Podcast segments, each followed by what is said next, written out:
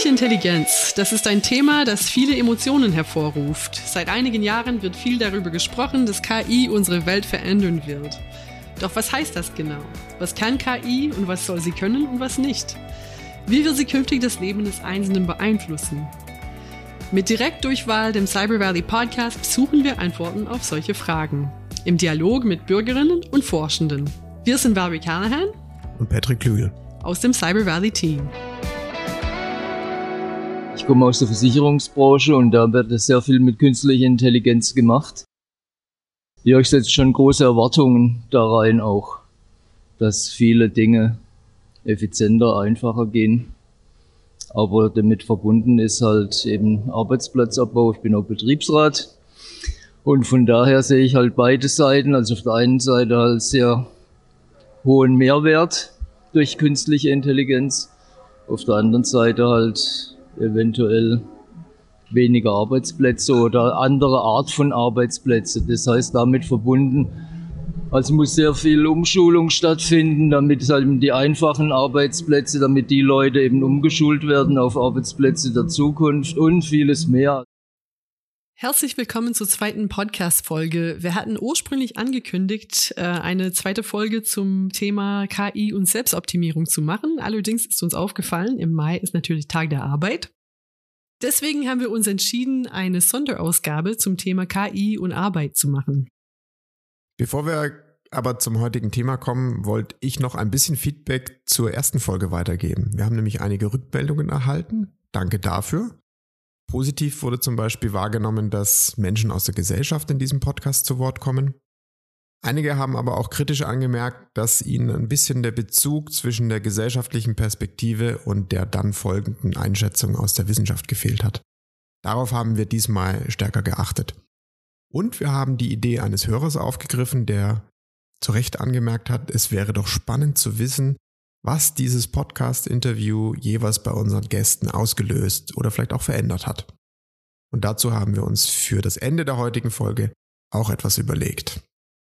Genau, aber zurück zum Thema KI und Arbeit. Wir haben es gerade am Anfang gehört von einer Stimme aus der Gesellschaft. KI wird die Arbeitswelt verändern. Manche Tätigkeiten werden verschwinden, andere werden entstehen. Der Strukturwandel hat aber bereits begonnen. Und die Frage ist, wie können wir als Gesellschaft das Beste daraus machen?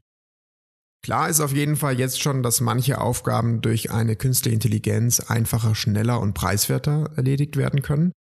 Und vielleicht gerade die eher monotonen Tätigkeiten, die uns entfremdet sind, um hier mal einen Begriff von Karl Marx zu verwenden.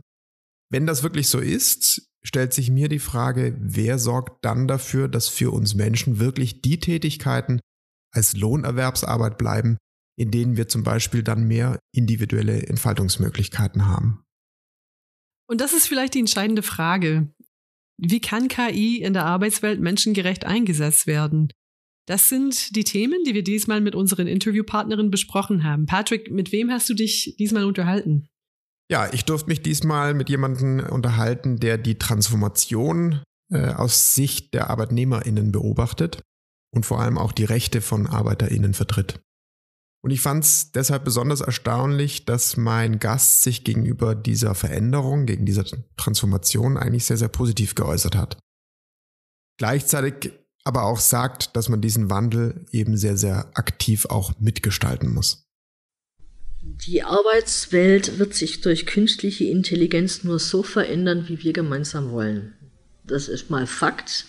Äh, das bedeutet, wir müssen schauen, wie sieht die Zukunft der Arbeit aus, wie viele Arbeitskräfte stellen uns, stehen uns zur Verfügung und was äh, müssen wir letztendlich äh, durch KI auch anders organisieren wie bisher, damit wir trotzdem weiter in den Produktionen und in den Betrieben arbeiten können, mit den Ressourcen, die uns zur Verfügung stehen.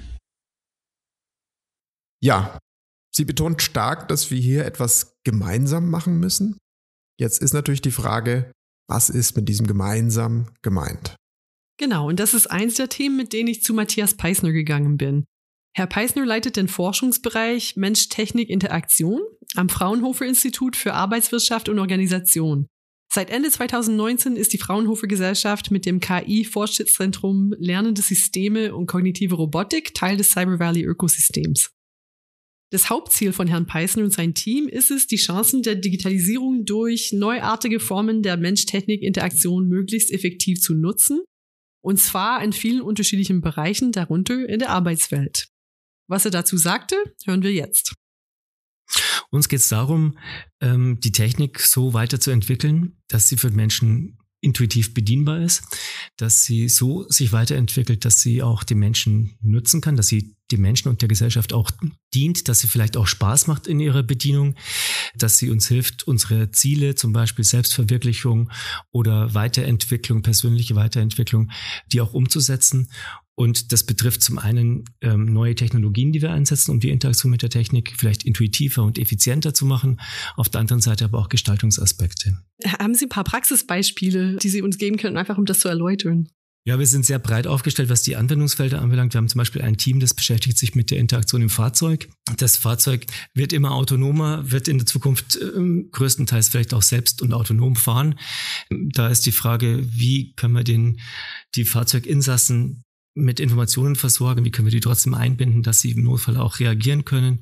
Wie kann man mit, mit so einem Fahrzeug, das in der Zukunft eben auch wirklich intelligent wird, interagieren? Wie kann so ein Fahrzeug vielleicht auch ein Raum werden für andere Tätigkeiten, wie zum Beispiel sich zu erholen, zu schlafen vielleicht sogar oder zu arbeiten?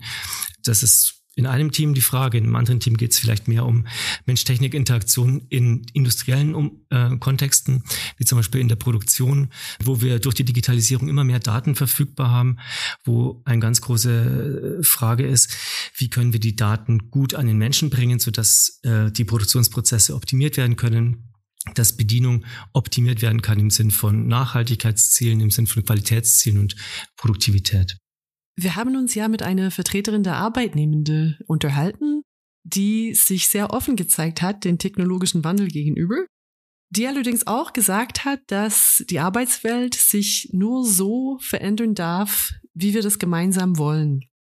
Die KI und die Technologie darf keine Menschen ersetzen. Was sagen Sie dazu? Ja, also ich sehe schon, dass wir ähm, mit den Entwicklungen rund um KI und maschinelles Lernen einen wirklichen großen Umschwung sehen und der betrifft halt nicht nur uns hier in Deutschland, sondern der ist einfach global zu spüren. Und ich glaube, wir müssen vor den großen Veränderungen, die jetzt da auch im Sinn von, wie Technik zu entwickeln ist, wie Technik genutzt werden kann, müssen wir ein paar Tabus schon angehen. Und dazu gehört meiner Meinung nach auch dieses, diese Frage der Automatisierung. Ich glaube, wir müssen sogar die Potenziale der Automatisierung, die in KI stecken, nutzen. Wir müssen sie verantwortungsvoll nutzen, aber wir haben ja auch andere Entwicklungen. Wir haben die Globalisierung, wir müssen auf einem internationalen Markt wettbewerbsfähig sein. Wir haben hier bei uns im Land oder in Europa generell demografische Entwicklungen, die dafür sprechen, dass wir Tätigkeiten wirklich automatisieren müssen, um genug äh, Fachkräfte für andere Tätigkeiten verfügbar zu haben. Und auch aus ethischer Sicht, denke ich, ist es in ein paar Jahren nicht mehr verantwortbar, warum ein Mensch den ganzen Tag beispielsweise an einem LKW-Steuer sitzen soll und stupide ähm, LKW fahren soll, wenn es doch vielleicht technische Systeme gibt, die das möglicherweise viel besser, viel zuverlässiger können. Also die Frage der Arbeit in der Zukunft ist ja nicht eine Frage der Almosen, dass wir den Menschen irgendeine Beschäftigung geben, sondern die wollen ja einen wertvollen Beitrag leisten. Und wenn es technische Systeme gibt, die bestimmte Tätigkeiten übernehmen können, dann glaube ich, ist es auch unsere ethische und morale Pflicht, diese Tätigkeiten auch der Technik zu übergeben und den Menschen vielleicht Tätigkeiten zu geben, die sinnvoller sind, die sie mehr erfüllen, die ihnen vielleicht auch mehr Spaß machen können, die ihnen mehr Partizipationsmöglichkeiten bieten und mehr Entfaltungsmöglichkeiten bieten. Unsere Interviewpartnerin hat unter anderem auch die ähm, Transparenz und Erklärbarkeit von KI in der Arbeitswelt angesprochen. Zum Beispiel hat sie gemeint, dass die KI auf jeden Fall zur Unterstützung von Entscheidungsfindung eingesetzt werden soll, aber dass Entscheidungen letztendlich immer bei Menschen bleiben sollten und nicht äh, von der KI komplett übernommen sollten. Äh, was ist Ihre Haltung dazu? Ja, das ist, denke ich, absolut sinnvoll.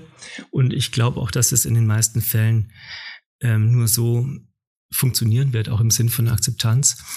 Es gibt zum Beispiel Systeme, die ähm, während dem Produktionsprozess verschiedenste Parameter live ähm, erfassen, um dann die Produktionsprozesse in Echtzeit anzupassen, um zum Beispiel Ressourcen einzusparen oder die, die Produktgüte zu regulieren da denke ich, sind viele kleine Automatismen drin, die man im Einzelnen der Technik überlassen kann als Entscheidung, ähm, die da getroffen wird.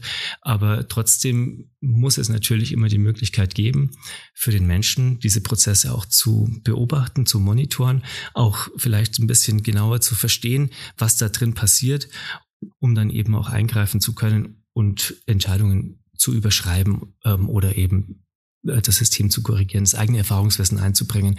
Aber ich denke, das ist das ist auch keine, keine da, da gibt es auch keine große Diskussion jetzt in der, in, der, in der Wirtschaft, dass das irgendwie in der Zukunft, dass wir uns da komplett auf die Technik verlassen wollen. Ich denke, ähm, da, da besteht ein großer Konsens. Was ist der Stand jetzt von, von dem Einsatz von KI in Unternehmen, zum Beispiel bei kleinen und mittleren Unternehmen? Wird es gut angenommen?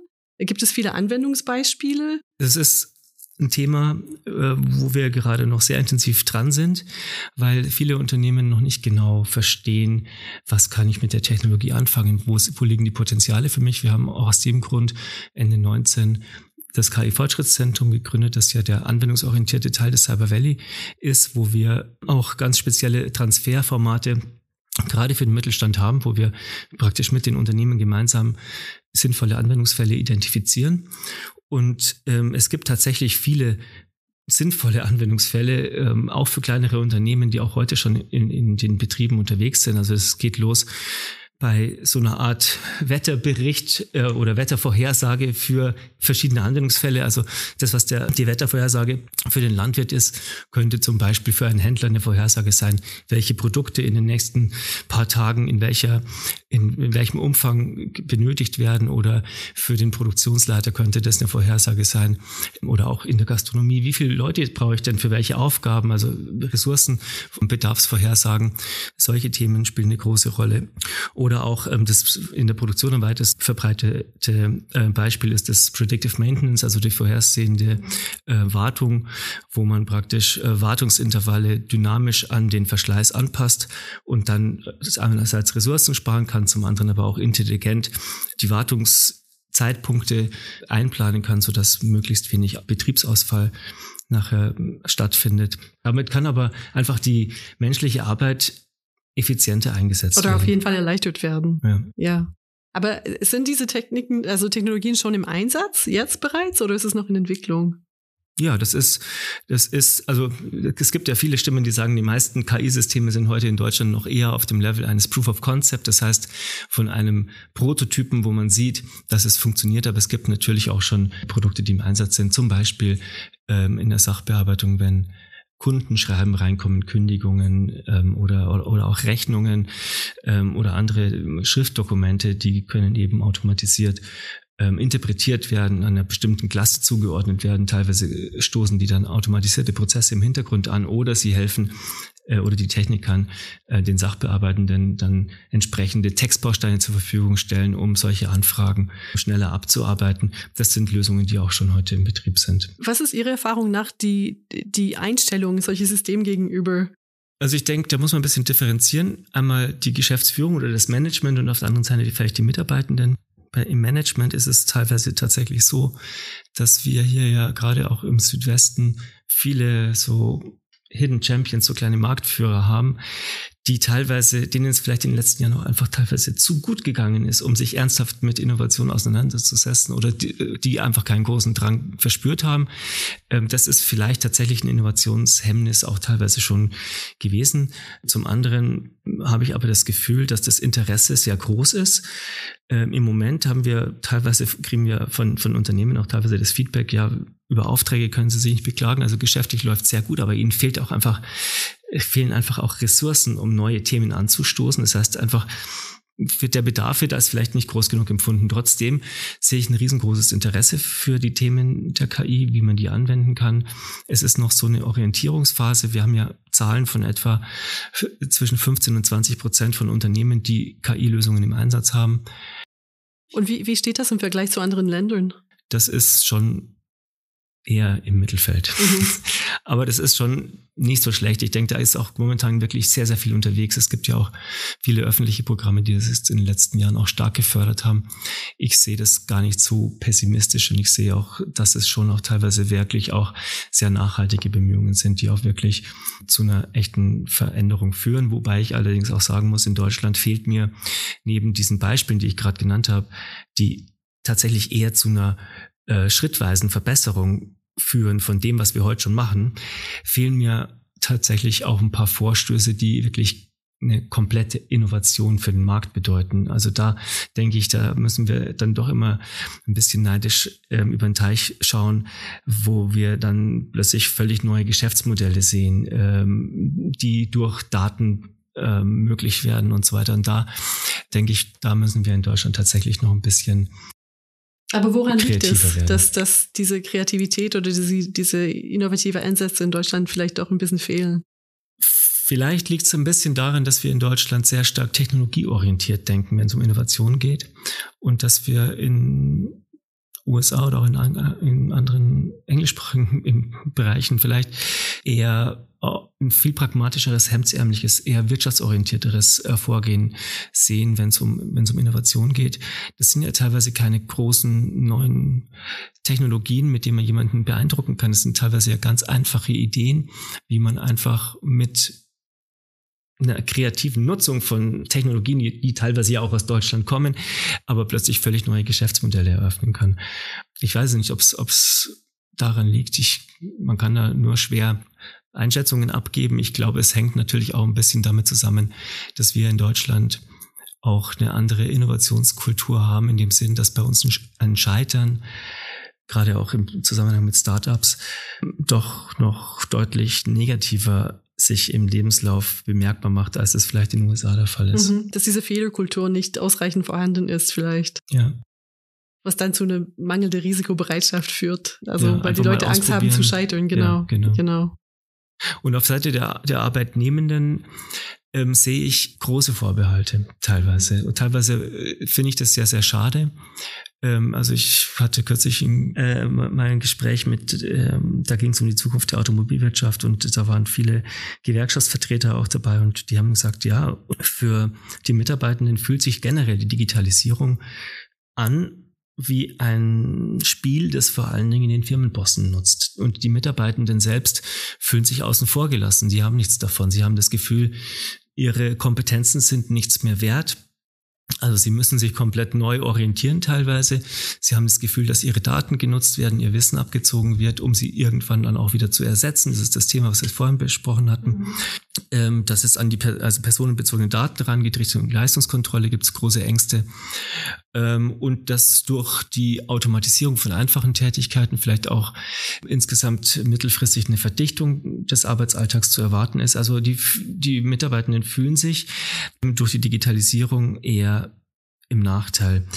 Und ich glaube, es ist ganz wichtig, dass wir gerade auch über Forschungsprojekte mit Industrieunternehmen gemeinsam Beispiele zeigen, wie KI-Systeme die Arbeit in einer Weise unterstützen, dass sie eben nicht nur wirtschaftlich profitabel sind, sondern dass sie eben auch für die, für die einzelnen Mitarbeitenden äh, einen, einen, großen Mehrwert stiften können und damit auch vielleicht für die Gesellschaft. Also es fehlt im Moment bei vielen Betrieben an Qualifizierung, was vielleicht dazu führt, dass die Mitarbeiter sich dann, äh, Mitarbeitende sich dann bedroht fühlen. Also wie Sie, wie Sie meinten gerade, sie fühlen sich, als ob ihre Qualifikationen und, und Fähigkeiten nicht mehr gefragt werden oder von, von Technik übernommen werden.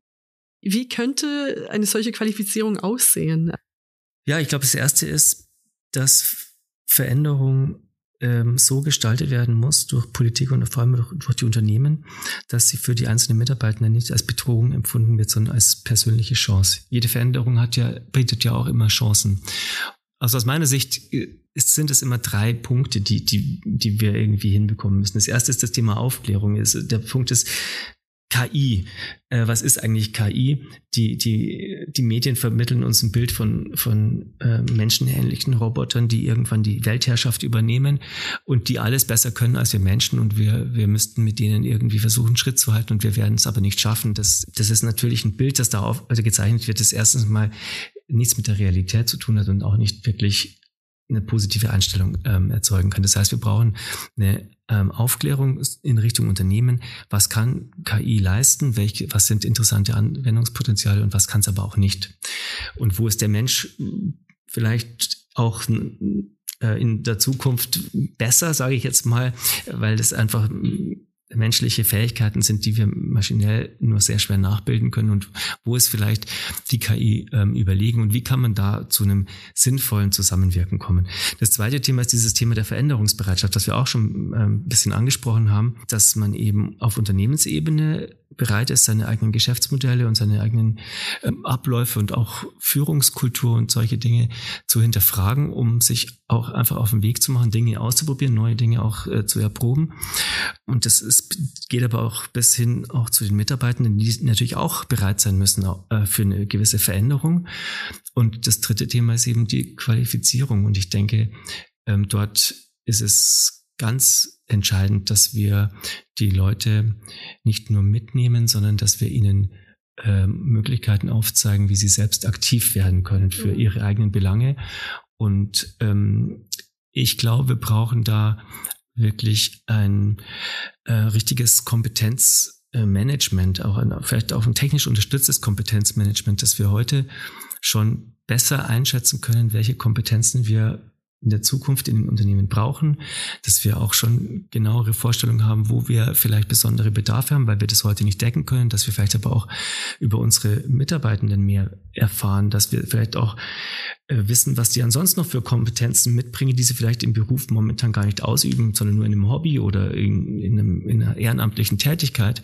Und dass wir eben dann auch Möglichkeiten schaffen, die Mitarbeitenden in diese Richtung äh, weiterzubringen durch, durch Angebote und durch attraktive Möglichkeiten auch innerhalb eines Unternehmens eine andere Rolle zu übernehmen. Aber meinen Sie, dass diese teils sehr verhaltene Einstellungen Technik gegenüber und, und Wandel gegenüber, dass es vielleicht auch doch einen Zusammenhang hat mit dem Ausbildungssystem in Deutschland, dass man praktisch nach wie vor einen Beruf lernt und plant dann sein Leben lang in diesem Beruf zu bleiben? Meinen Sie, dass im Bildungssystem eine Veränderung auch notwendig wäre? Ich glaube, im Bildungssystem ist da momentan schon sehr viel unterwegs, dass eben viele Studiengänge stärker interdisziplinär ausgerichtet werden. Wobei ich da auch immer, ganz ehrlich, ein bisschen skeptisch bin, weil der Generalist im Zweifelsfall alles ein bisschen kann und nicht so richtig. Und ich glaube halt, wenn wir weiterhin Weltspitze bleiben wollen oder wieder werden wollen, dann brauchen wir einfach auch ein paar Spezialisten. Die müssen gut miteinander zusammenarbeiten können, müssen kommunikationsfähig auch über Disziplingrenzen hinweg sein. Aber ich glaube, nur Produktmanager damit wäre es auch nicht getan. Drum sehe ich so manche Entwicklungen im Bildungsbereich, äh, die zu stark Richtung interdisziplinär und generelle, äh, generelle Studiengänge gehen, sehe ich ein bisschen skeptisch, aber grundsätzlich glaube ich, ist da vieles sehr Positives unterwegs. Ich komme jetzt ein bisschen zurück zum Thema Forschung und menschengerechte Technologie. Inwiefern sind künftige Nutzer und Nutzerinnen in diesem Entwicklungsprozess beteiligt? Ja, also das ist unser Credo eigentlich wirklich schon seit der Zeit, wo, schon vor meiner Zeit hier.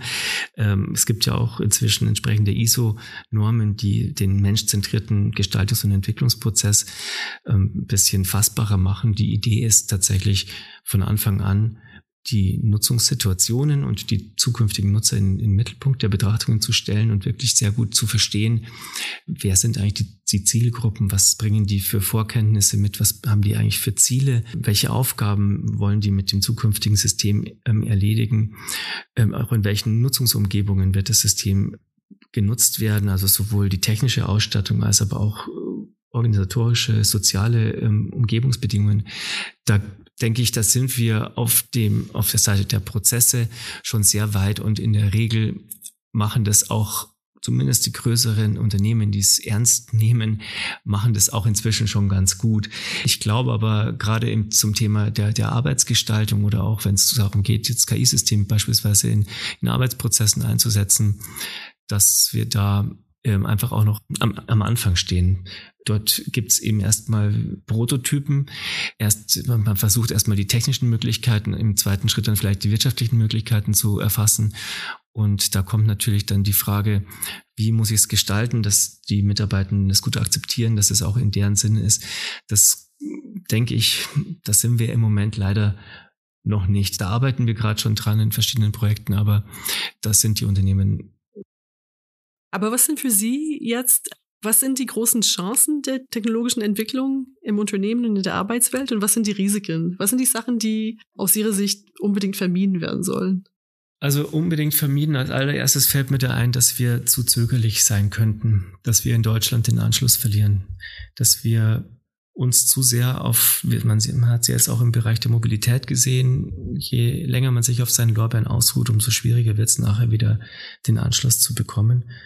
Und ich glaube, gerade bei der, im, im Zusammenhang mit der, mit der KI sind einfach Riesenpotenziale da, die wir wirklich nicht an uns vorbeiziehen lassen dürfen. Also da müssen wir wirklich schauen, dass wir da schnell Fahrt aufnehmen und schnell die Potenziale nutzen und wirklich auch mutig vorangehen und solche Experimente auch mal wagen das, also das Schlimmste an der Stelle wäre es, wäre, wenn wir, aus welchen Gründen auch immer, es werden ja teilweise auch ganz große ethische äh, Probleme ähm, als, als Grund angeführt, um, um bestimmte Dinge nicht zu tun. Ich glaube, wir müssten gerade auch die ethisch kritischen Themen angehen und vielleicht einen Umgang damit finden. Also ein Beispiel ist bei uns ein, ein Forschungszweig in meinem Bereich ist, betrifft die Anwendung von Brain-Computer-Interfaces, unter anderem auch in der Arbeitswelt.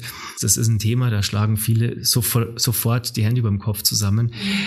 Aber es gibt sicher verantwortungsvolle Möglichkeiten, damit umzugehen und auch Anwendungsfelder zu finden, wo das eine ganz fantastische Geschichte sein kann. Wenn wir es nicht tun, machen es vielleicht andere. Und ob die mit demselben ethischen, mit derselben ethischen Verantwortung rangehen, ist eine große Frage.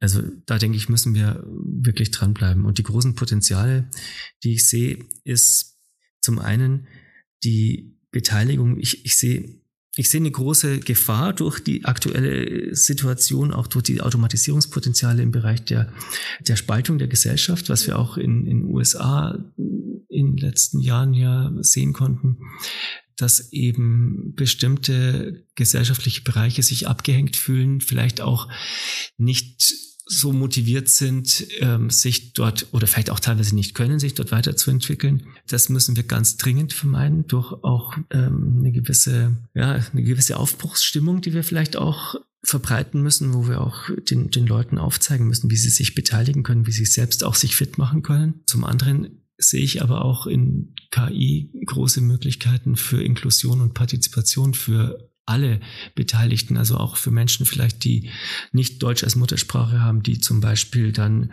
in der Arbeitswelt sehr gut mit Übersetzungshilfen zurechtkommen können oder eben durch Systeme, die auch Menschen mit geringerem technischem Verständnis durch entsprechende Entscheidungsunterstützung äh, dazu helfen können, auch trotzdem Verantwortung zu übernehmen und, und, und Entscheidungen zu treffen, Informationen zu bekommen, indem man zum Beispiel Entscheidungsoptionen vorher ausprobieren kann und Zusammenhänge durchs Ausprobieren äh, verstehen kann, um, um dann auch Dinge zu entscheiden, die man ohne KI vielleicht nicht entscheiden konnte. Also dass das KI praktisch als Werkzeug zum Empowerment äh, dient. Genau, das ist verschied auf verschiedenen Ebenen.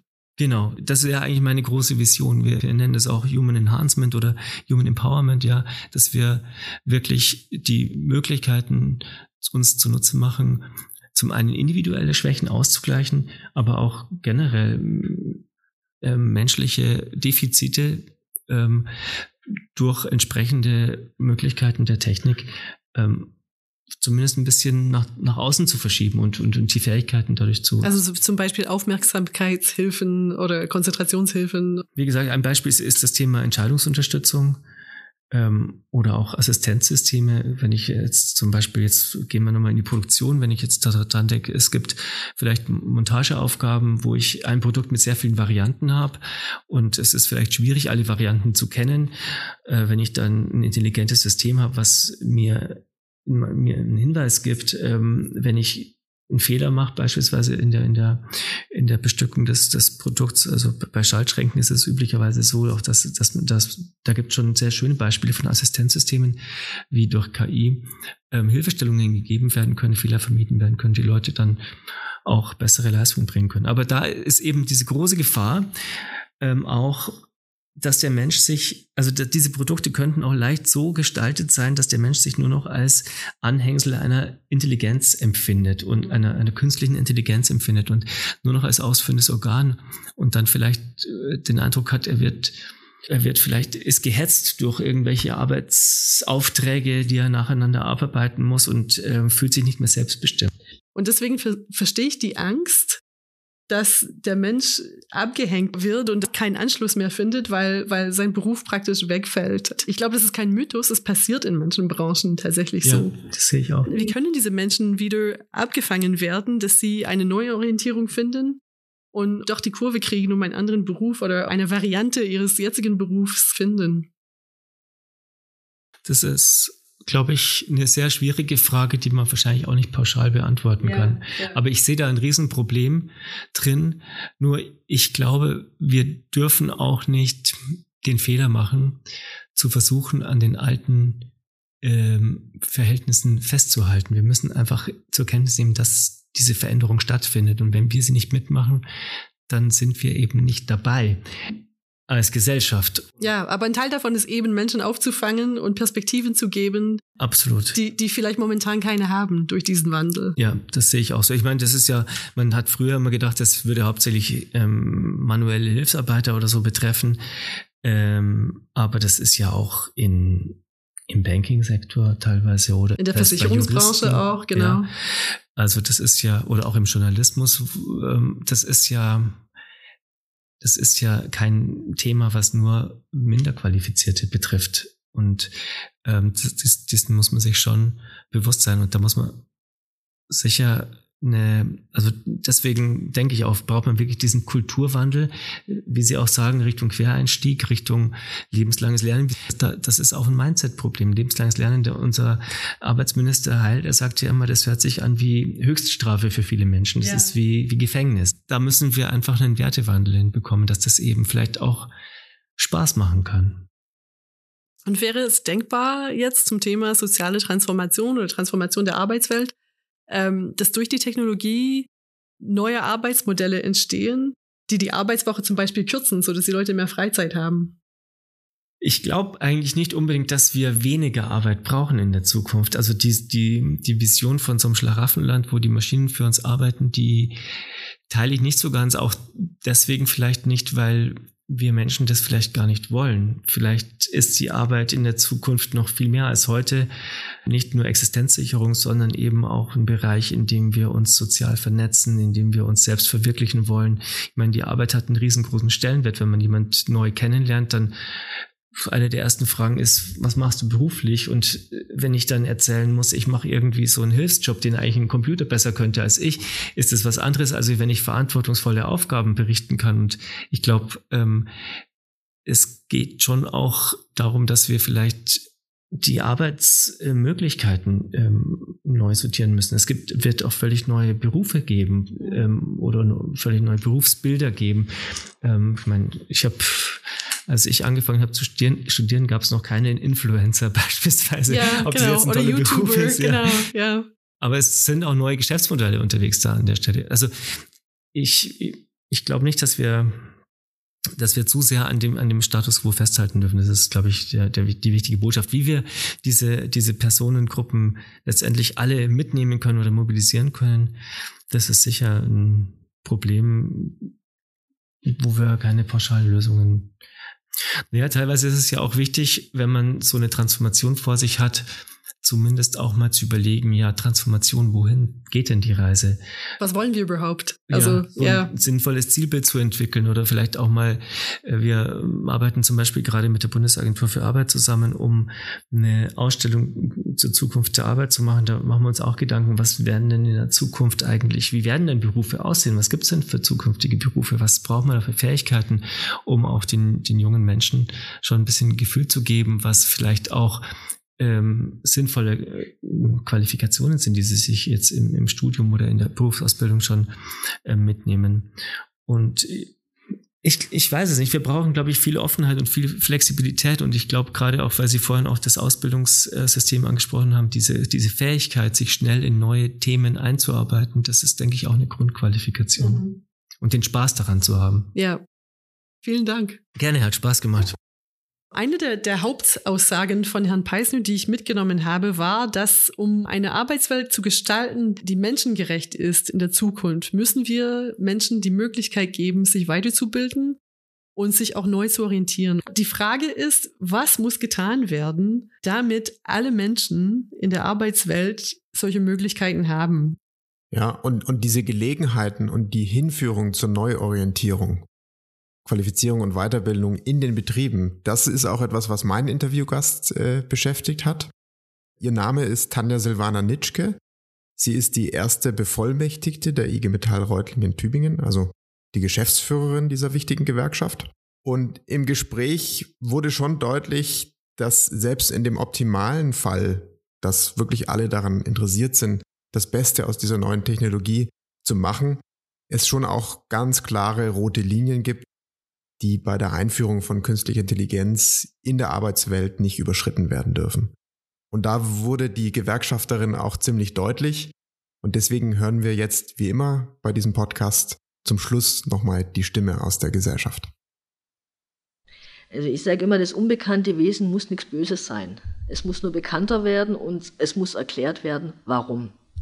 Und wenn für alle klar ist, es ist nicht mein Arbeitsplatz, der abgebaut wird. Und wenn es meinen Arbeitsplatz trotzdem morgen nicht mehr gibt, werde ich darauf qualifiziert, was anderes zu machen. Also wirklich diese Zukunftsperspektiven angeboten werden. Gezeigt wird, wir wollen unsere Belegschaften mitnehmen. Äh, dann äh, denke ich, äh, ist ein Umdenken auch mit da. Und dann haben wir auch das erreicht, was wir unbedingt erreichen wollen, nämlich, dass wir unterstützende Technologie in den Unternehmen drin haben und nicht Technologie, die den Menschen bestimmt. Wie kriegen wir diese Unterstützung so hin, dass wir als Arbeitnehmer die Freiräume dafür haben, um weiterzudenken. Also wieder das Land der Tüftler und Denker zu werden, äh, das sind schon Themen, die uns äh, tatsächlich auch beschäftigen. Äh, die Strategie ist klar, ich wiederhole mich da immer wieder, unterstützend, aber nicht ersetzend. Kein Arbeitsplatzabbau, ganz klar. Beschäftigung muss gesichert werden. Natürlich ganz wichtig die Nachvollziehbarkeit von den Entscheidungen, was KI betrifft. Es muss nachvollziehbar und transparent sein. Und natürlich auch keine Verhaltens- und Leistungskontrollen. Aber auch wichtig, Ethik. Ja, die Ethik muss mit einbezogen werden. Und wenn wir das rund gestalten, kann das sehr von Nutzen sein. Wie lange wollen wir uns noch ein bisschen zurücklehnen und nicht aktiv mitgestalten. Und da spreche ich wirklich äh, eben auch äh, von den Unternehmen, die in Deutschland den Sitz haben, von den Großbetrieben, dem Mittelstand bis zu den Kleinbetrieben. Weil wenn wir es nicht steuern, wenn wir nicht hier in Deutschland den Rahmen dafür schaffen, wie wir damit umgehen wollen, machen das andere. Und das ist das Problem, das wir letztendlich haben. Wir haben alle hier eine gesellschaftspolitische Verantwortung. Und wir tun uns gut daran, dass wir da den Schulterschluss zwischen Arbeitgebern, Beschäftigten, Gewerkschaften, aber auch den Verbänden suchen, um äh, so zu gestalten, dass uns Technik nach vorne bringt, die Menschen mitnimmt und letztendlich äh, darauf äh, zusteuern, dass wir wieder Weltmarktführer in Technologie sind. Das war's von uns für heute. Bevor wir gehen, hören wir aber ein letztes Mal von Herrn Peisner und Frau Nitschke, die sich nach ihren Interviews bei uns gemeldet haben, um uns zu sagen, was sie voneinander gelernt haben.